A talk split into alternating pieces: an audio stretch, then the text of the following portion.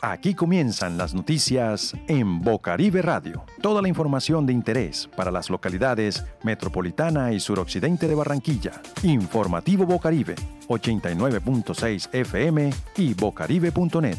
Tu entorno es la noticia. En cuarentena, el equipo de reportería del informativo Bocaribe trabaja desde casa.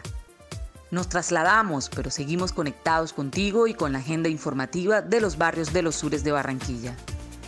Escúchanos a las 11 a.m. y 6 p.m. por los 89.6 FM de Bocaribe Radio. También puedes encontrar este contenido en SoundCloud. Informativo Bocaribe, donde tu entorno es la noticia.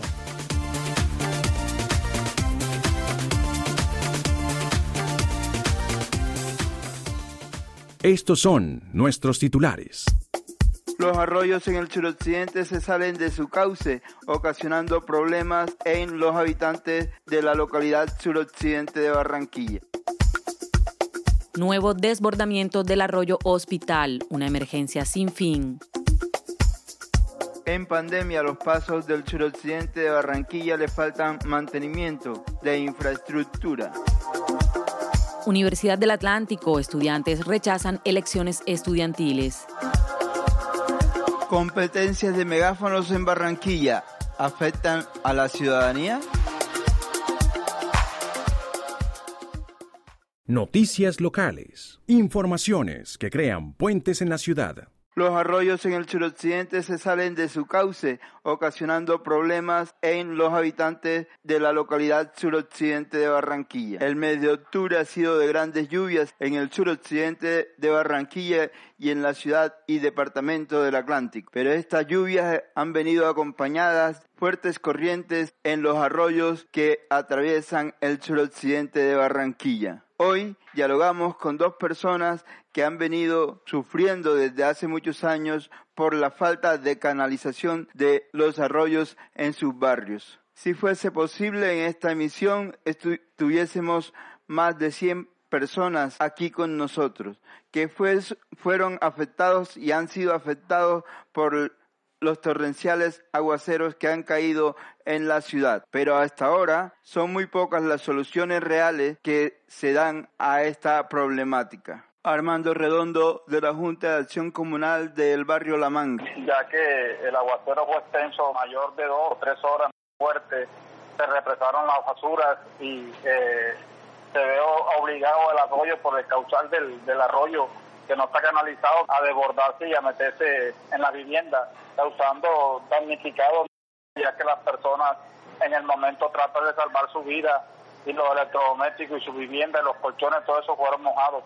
¿Como cuántas personas aproximadamente fueron afectadas por esta situación? Según las personas que han llegado a mí, a mí mi hermano, hay aproximadamente unas 14 o 15 familias que se encuentran en este momento, pero se avecina nuevamente lluvia y no sabemos si ese número suba. ¿Qué se ha hecho con el distrito de Barranquilla? ¿Hasta dónde ha respondido a las necesidades de las personas que fueron afectadas? Y también a la canalización de, los arroyos que usted menciona. Encarecidamente eh, le pido eh, Alberto Salada, que siempre nos ha dado la mano, que nos ayude nuevamente eh, haciendo la limpieza, por lo menos mientras se hace la canalización de los arroyos que están alrededor y los que pasan por el centro del barrio La Manga. La solución que pedimos nosotros en nombre de la Junta de Acción Comunal y los barrios alrededor que también se ven afectados es que canalicen esos arroyos con tapas, mi hermano, para así ya eh, dejar de que estén arrojados basura y que corran peligro y cobren vidas humanas. ¿Cuál es el mensaje para la alcaldía de Barranquilla y para la comunidad en esta temporada de lluvia? El, mensaje para nuestro alcalde eh, Jaime Pumarejo, que él tiene conocimiento cuando hizo el recorrido en el barrio La Manga y se comprometió con, el presidente de la Junta de Acción Comunal de que eh, iba a canalizar los arroyos en el barrio La Manga. Y, le hago un llamado a la doctora Ana Saltarín, mi hermano, que eh, envíe, envíe sus funcionarios para que vean las calamidades y nos puedan ayudar con los enseres que perdieron eh, los, los, habitantes de la vivienda. En esta ocasión también hablamos con la señora Aminta, quien fue afectada por las lluvias quien es habitante del barrio El Porfín. Eh, el arroyo, la problemática que tenemos en estos momentos del arroyo es que se está comiendo debajo de las casas, que hay un árbol que se está cayendo y tenemos miedo de que ese árbol se caiga y le caiga las casas encima. Eh, ayer estuvo a punto de caerse y bueno, gracias a Dios no se cayó. Y hemos hablado con el alcalde, le hemos dicho de que nos ayude, que nos ayuden con el arroyo, que estamos mal y no hemos recibido ayuda de nadie. Los habitantes de la localidad suroccidente de Barranquilla sufrieron grandes pérdidas a nivel de inundaciones en los diferentes arroyos. En Santo Domingo, en las Malvinas, en el bosque, la pradera, en la manga, en la Esmeralda, en Nueva Colombia. Los habitantes de estos barrios esperan que el distrito de Barranquilla por fin ayuden y se solidaricen con la población y lo más importante es que resuelvan el problema de canalización de los arroyos y taponamiento en la ciudad de Barranquilla, suroccidente y localidad metropolitana. Ecología, medio ambiente y buen vivir en el informativo Bocaribe. Nuevo desbordamiento del arroyo Hospital, una emergencia sin fin. Mira, aquí hago una toma de cómo hace la carretera.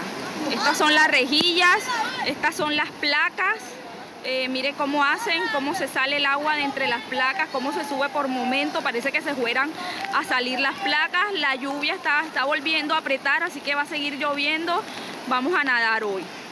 Así está esta casa ahora, todos de pie, hay niños, adultos mayores, enfermos. Miren, miren, aquí estoy entrando, miren. Miren cómo están los niños aquí ahora. Un nuevo capítulo de inundaciones por desborde de arroyo El Hospital debido a las fuertes lluvias que se han venido presentando sigue causando consternación a las más de 40 familias que están siendo afectadas por esta emergencia en el barrio Rebolo principalmente en el sector comprendido por la carrera 35 entre calles 17 y 11.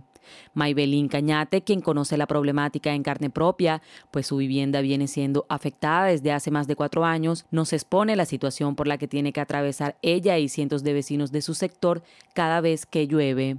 El arroyo aguas arriba eh, se, forma, es decir, se forma arriba de la canalización que ellos hicieron y desde San Siquinquirá, San Roque vienen bajando agua por todo el canal del arroyo cuando llegan a la calle 28, las aguas vienen y cogen para la para las calles, ellas vienen por la carrera 35, cogen para la calle 28 y en la calle 21 también las aguas vienen y cambian de rumbo.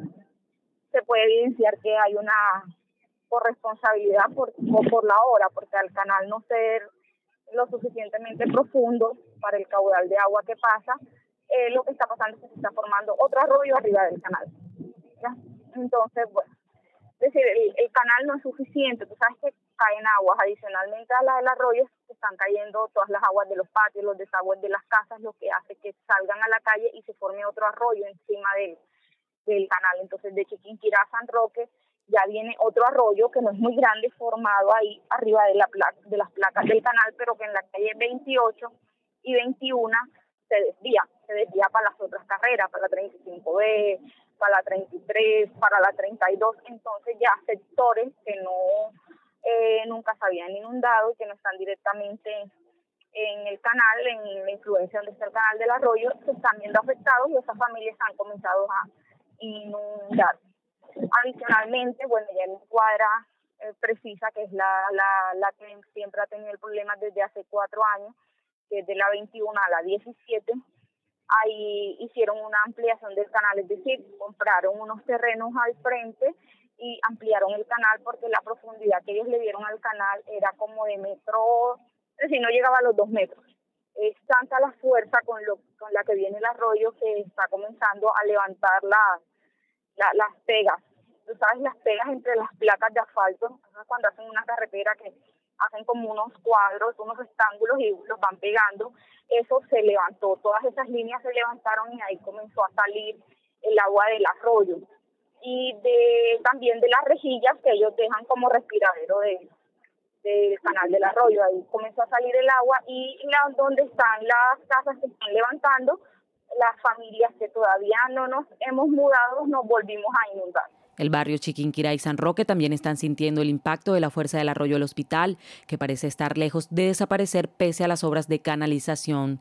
Miembros de estas comunidades se están organizando para tomar acciones y exigir garantías, como lo viene haciendo May Belín desde el 2017, quien lamenta que las autoridades competentes hayan desatendido el caso en el pasado y que en el presente la Agencia Distrital de Infraestructura atribuya el caso a solo un fenómeno natural cuando es evidente las fallas en las obras de canalización. Tengo que no, conocimiento de que sobre todo las personas que están afectadas y que son nuevas en este proceso, porque yo ya llevo cuatro años y, yo tengo ya los respectivos procesos legales, pero las nuevas personas de la comunidad que están afectadas se están organizando con las personas de Chiquinquira y de San Roque que están afectadas, están como tratando de formar un colectivo, una mesa de trabajo para organizar unas acciones y tomarlas en conjunto. Nosotros nos venimos inundando desde el 2017 denunciando esto, colocando procesos ante la defensoría, denunciándolo ante acá ante los otros entes de control, proceso en la Agencia Distrital de Infraestructura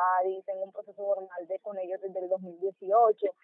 Es decir, eh, y apenas este, este año se están viendo luces o de verdad, es decir, se han, se han mostrado como otro cambio en la atención, porque en los años anteriores fatal. Yo recuerdo que yo me inundé fuertemente en mayo del 2018 y nunca nadie me apareció.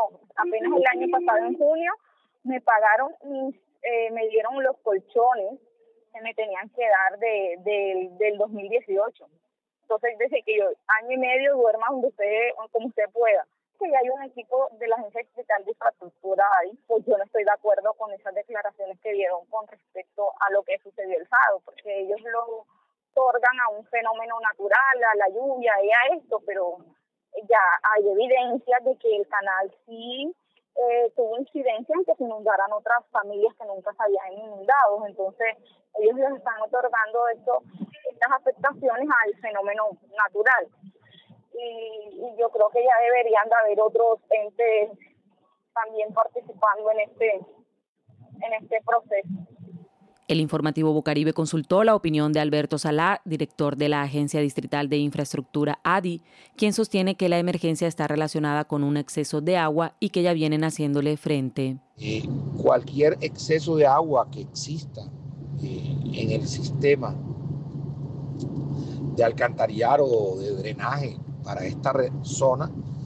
Y cuando me refiero de alcantarillado, me refiero al alcantarillado pluvial, o sea, el que conduce las aguas. Eh, y cualquier exceso de agua, pues produce este tipo de situaciones. Todas estas situaciones eh, eh, están llevando, están llevando a que se produzcan señalamientos directos contra la canalización de Arroyo Hospital. Sin embargo, pues hemos venido desarrollando desde hace cerca de cuatro meses y medio una tarea muy importante con las comunidades, atendiéndolas de manera directa eh, de la gran mayoría de familias. Ninguna familia de Rebolo va a sentir la ausencia del gobierno, ninguna familia de Rebolo va a sentir la ausencia y la presencia eh, eh, de la alcaldía distrital de Barranquilla garantizando la vida y la seguridad de los habitantes de estos sectores. Finalmente, para Maybelín la situación es aún más preocupante para las familias que afrontan las aguas del arroyo del hospital, el deterioro de sus viviendas y la pérdida de sus enseres por primera vez. Entonces yo le digo, bueno, el hecho de que ya me están solucionando algunas familias, pero ¿qué pasa con el resto? Esto ha sido un proceso largo, peleado, yo denunciándolo, yo con proceso en la Defensoría del Pueblo, yo con asesoría de, abogados privados. Es decir, todo esto, esto consiguiendo hoy ha sido una lucha interminable. Pero entonces las personas que no tienen ni los recursos ni nada para hacer esto, ni, ni los contactos, ni gente que la ayuda, ¿qué va a pasar con esta gente en la comunidad? Contacto Comunidad, un espacio para usted. En pandemia, los pasos del suroccidente de Barranquilla le faltan mantenimiento de infraestructura. Los puntos de atención en salud oportuna o pasos en la localidad suroccidente están en un estado de emergencia en este momento, en tiempos de pandemia con temporadas de lluvia. Se están deteriorando. Es el caso del paso de Viate y el paso Nueva Era, que hace más de un año quedó sin aire acondicionado. Se le han caído dos veces el cielo raso y los servicios no se han normalizado hasta el momento. Para solicitar una cita tienen que llegar al lugar y solo atienden hasta el mediodía. Algunas personas se preguntan cómo ha sido este modelo de salud ejemplo para otras ciudades. Más de la mitad de los 17 pasos de la localidad suroccidente tiene algunos problemas de infraestructura. Se están deteriorando con el paso de los tiempos, tal como sucede con el paso Nueva Era.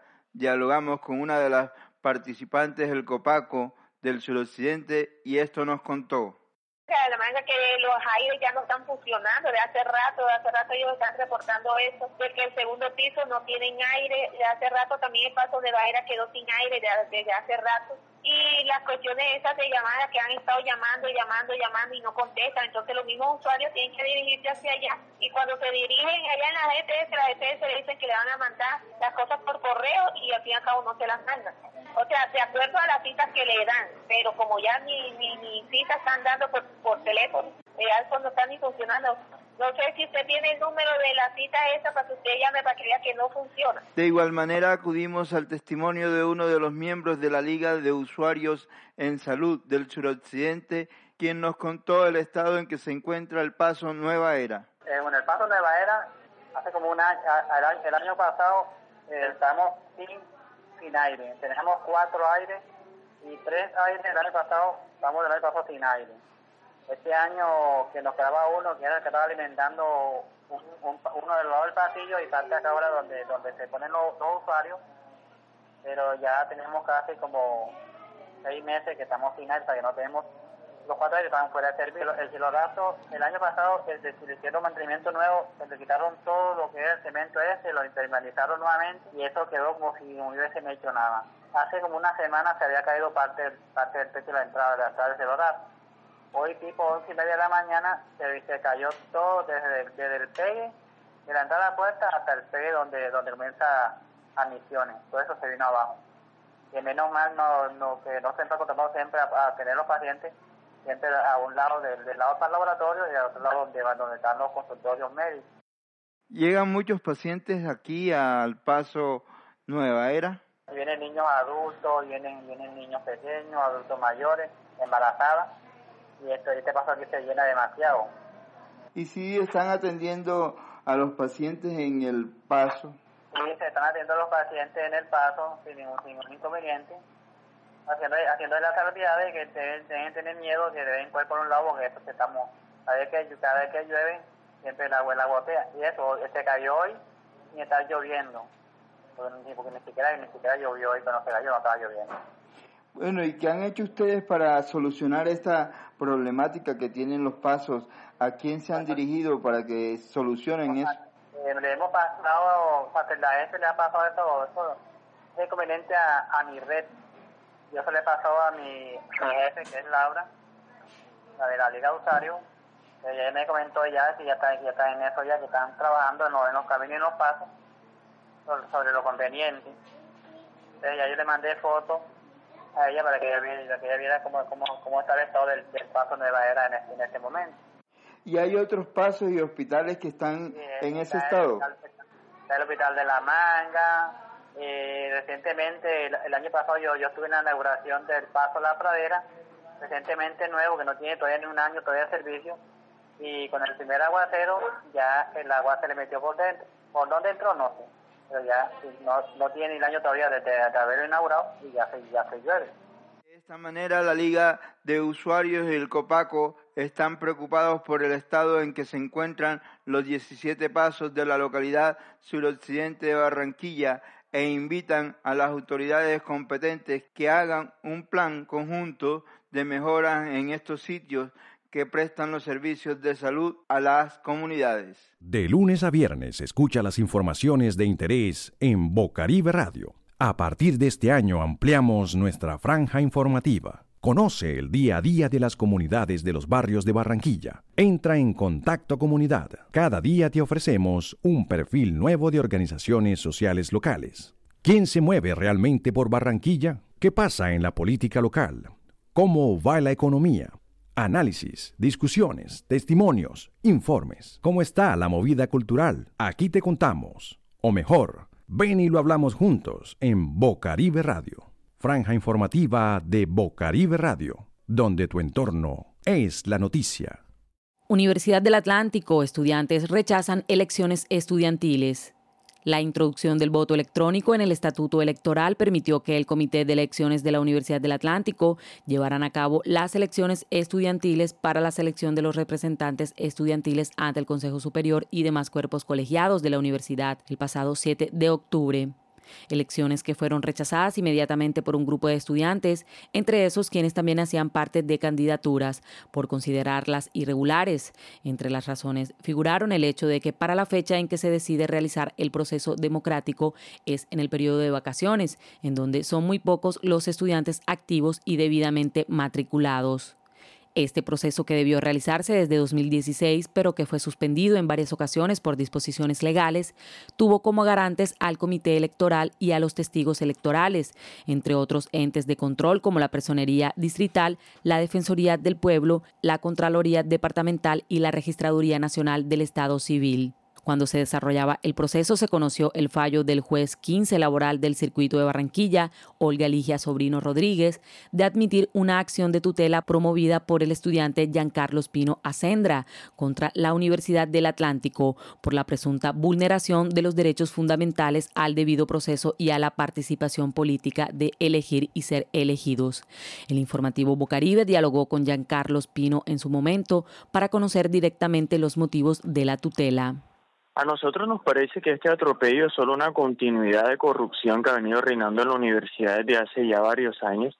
Incluso la persona que preside el comité electoral, que es Danilo Hernández, vicerrector de docencia, él está denunciado por el delito de cohecho. fue denunciado ante la gobernación y fue denunciado ante la procuraduría.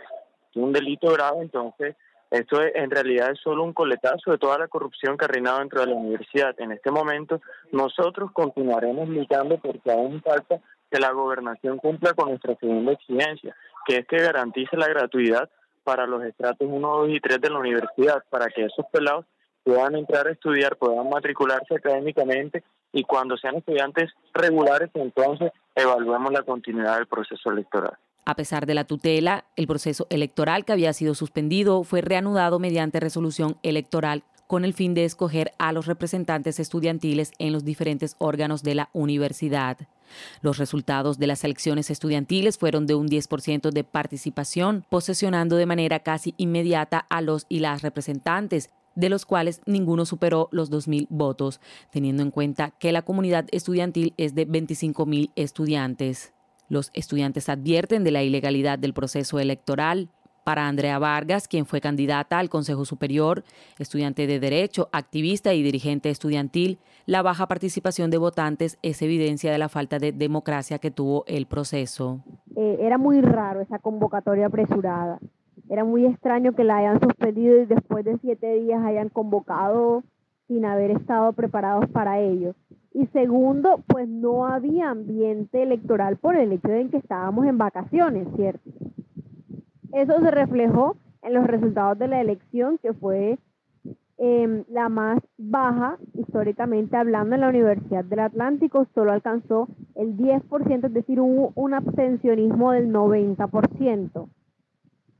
Eh, muchas plataformas electorales decidimos no participar, así lo comunicamos con la la comunidad estudiantil no participábamos, no legitimábamos el proceso electoral, sin embargo, pues por no poderse regar la bola el mismo día, eh, obtuvimos votos, hay posibilidad de que corran acciones jurídicas en contra del proceso. Sin embargo, sabemos que en medio de una democracia maltrecha que, que está representada en la universidad por unas votaciones pues ínfimas, ¿no? No, no podemos llamarle a eso una democracia plena, es decir, nosotros no podemos creer que la democracia se reduce a unas elecciones cada dos años y menos en la, en, en la forma en la que se dieron estas. ¿Qué pasó durante ese tiempo? No sé. ¿Qué consideración tuvo esa misma jueza horas después, sabiendo que ya había dado medidas cautelares? No sé. E, eso es toda la incertidumbre que rodea em, el proceso. Finalmente, los estudiantes manifiestan estar atentos a que se respondan por estos hechos, a que se garantice la gratuidad en la matrícula financiera para los estudiantes de estrato 1, 2 y 3 y que también inicie el proceso de diseño del protocolo de alternancia con todas las medidas de bioseguridad necesarias para el regreso a las clases. El estudiante Giancarlos Pino Acendra comparte un mensaje final para la comunidad estudiantil de la Universidad del Atlántico.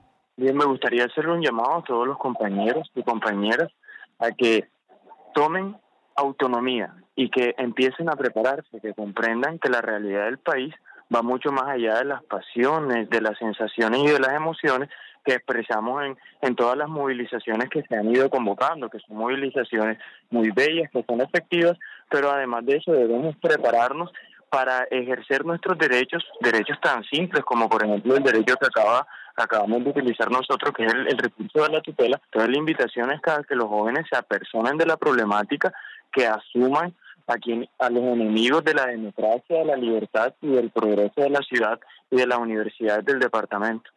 Que no sigan haciendo caso omiso a la corrupción, porque como bien nos decía Jaime Garzón, si nosotros no tomamos la rienda de nuestro país, alguien más va a venir a hacerlo por nosotros y nadie va a salvarlo. Ecología, medio ambiente y buen vivir en el informativo Bocaribe. Competencias de megáfonos en Barranquilla afectan a la ciudadanía. Al menos 600 personas en Barranquilla subsisten como carromuleros de acuerdo con las cifras de la Alcaldía Distrital de Barranquilla. Ninguno de ellos puede dejar de trabajar ni la amenaza de un virus mortal, ni las órdenes decretadas a nivel nacional han logrado que se queden en casa. El estrépito de los carros muleros que despiertan a los barranquilleros casi a diario, algunos por megáfono, otros a viva voz, van anunciando sus productos por las calles de la ciudad. Pero la comunidad que son sus clientes también reclaman la falta de autoridad para controlar las bocinas o megáfonos que en cualquier momento de su vida cotidiana interrumpen creando molestias y contaminación sonora. El informativo Bocaribe dialogó con dos de los habitantes de esta ciudad frente a esta realidad y esto nos contó el primer invitado. Es el señor Rubén Darío Garzón del barrio San Francisco en la localidad Centro Histórico tema de los megáfonos con la Policía Nacional y ya, ya haciendo el llamado y todo lo demás. Eh, entonces hice una anotación que definitivamente la Policía Nacional, hermano, eh, no hace hace caso omiso y no está no está articulando con, con, el, con el gobierno distrital. ¿Y cuál es la situación de los vendedores y los megáfonos? Cuéntenos. Por lo menos yo vivo aquí en el Norte Centro Histórico y está prohibido el uso de megáfonos en todo Barranquilla y a nivel de norte centro histórico, de Río Mar, de toda esta zona, está prohibido que anden los carretilleros, los eh, carromuleros con sus animales, porque eso está ensuciando. No tienen, como no tienen donde poposear en la calle, ellos no le colocan pañal ni tienen cultura ciudadana para hacer todo eso. Entonces, ¿qué pasa? Que a los animales los están maltratando, los animales están llevando del punto problema ambiental, ese es un problema estructural de Policía Nacional y autoridad distrital. ¿Qué cree usted que se debe hacer para mejorar esta situación? Para mejorar, eh, lo primero que la gente piensa, que la comunidad de Barranquilla piensa es que nosotros estamos contra los carretilleros y que le vamos a quitar la comida, que nosotros vamos a privar del pan, que vamos a prohibir de que las que ellos vendan sus alimentos. No, ese es el trabajo de ellos y todo lo demás. Ellos pueden venir a hacer campañas por todos los barrios, seguir, pero sin megáfonos. Aquí, Barranquilla Verde tiene una normatividad especial donde está prohibido el megáfono. Entonces, ¿usted qué cree que se puede hacer frente a eso? Una articulación que la Policía Nacional, los policías del cuadrante, de los cuadrantes de Barranquilla no tienen eh, accesibilidad a eso. Ellos llegan y van a hacer el decomiso y todo, pero ellos ellos no manejan la parte ambiental. La parte ambiental la maneja la Policía Nacional, eso eso tiene su departamento ambiental, que eso lo maneja el intendente Ever González, el que maneja patrulla ambiental, la que maneja todo el tema ambiental. Antes pasaba siempre los, eh, los carros vendiendo su fruta y no tenían sonido ni nada.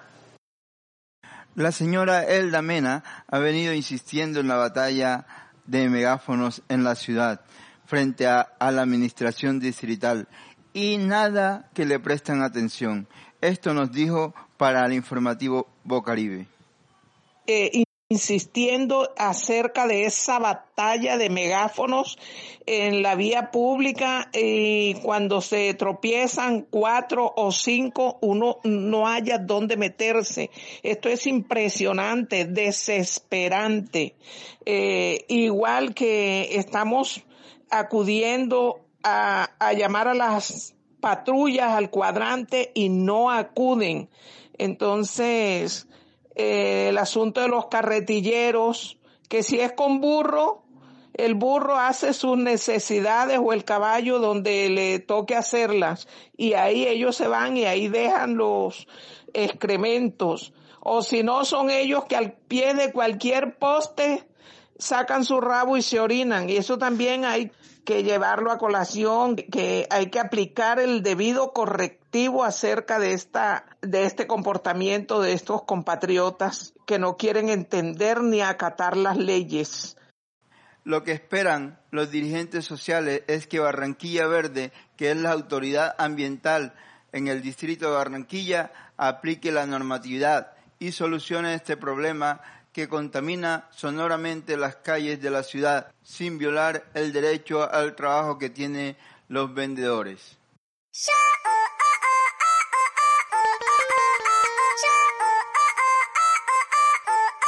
Estas fueron las noticias de hoy en el informativo Bocaribe. Tu entorno es la noticia.